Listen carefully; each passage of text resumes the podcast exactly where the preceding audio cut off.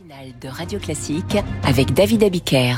L'écho du monde à 7h40 sur Radio Classique. Euh, Bonjour Samantha. Bonjour. Samantha de Bendern, chercheur associé à la Royal Institute of International Affairs Chatham House.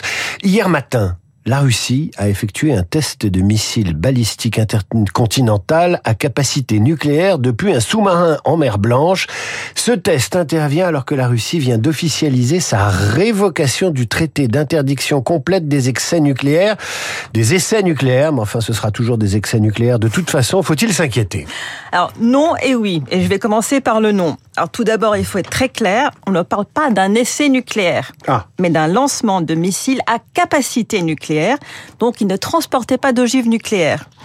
L'essai a l'avantage d'avoir réussi, car ces dernières semaines, la Russie a raté plusieurs essais de missiles balistiques, et ce sont des échecs que certains analystes attribuent à un manque de composants de haute technologie à cause des sanctions. Alors vous dites oui et non. Euh, alors le oui, c'est quoi? Alors, certains diront que le retrait russe du traité d'interdiction complète des essais nucléaires ne changera rien, car les États-Unis n'avaient jamais ratifié le traité, ils n'ont pas fait d'essais nucléaires pour autant. Et en plus, Poutine a quand même bien souligné que la Russie ne reprendrait les essais nucléaires que si les Américains les reprennent.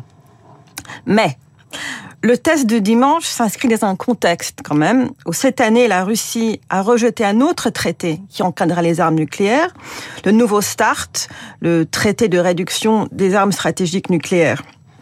Alors, ce traité permettait, entre autres, aux Américains et aux Russes de mener des- inspections réciproques de leur arsenal nucléaire et surtout de maintenir un dialogue entre scientifiques. Et ceci, ça, ça renforçait leur confiance mutuelle. Alors, peu après leur suspension du START, les Russes ont menacé de ne plus prévenir les Américains en cas d'essai de missiles. Et alors ça, ça augmente forcément le risque d'erreur de communication et vu les enjeux, c'est pas très bon. Alors est-ce qu'on va vers une nouvelle course à l'armement nucléaire? Alors, c'est pas une course à l'armement qui m'inquiète le plus. Euh, Vous savez, les, pays dotés ont déjà de quoi détruire plusieurs fois la planète. Mais il y a une ambiance de banalisation du nucléaire qui, elle, est inquiétante. Euh, Depuis la guerre en Ukraine, les médias, les personnalités politiques russes menacent d'utiliser une arme nucléaire, soit en Ukraine, soit sur des pays de l'OTAN, de, de façon euh, assez banale.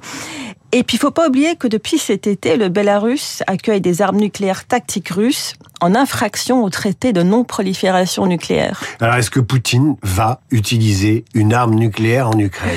Alors, c'est pas impossible, mais ça reste quand même très improbable. Mais moi, je vois d'autres risques. Hum, J'ai parlé de la banalisation de la rhétorique nucléaire, et nous en avons vu un exemple ce week-end euh, lorsqu'un ministre israélien a évoqué la possibilité d'utiliser une bombe nucléaire à Gaza.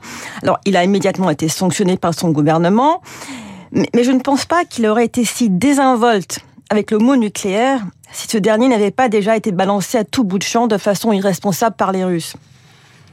Et, dans une situation internationale qui mélange banalisation et menace à la suspension ou non-respect des traités, eh bien, si un pays comme l'Iran devait être doté de la bombe, le risque que le tabou de son utilisation soit levé deviendrait moins impensable.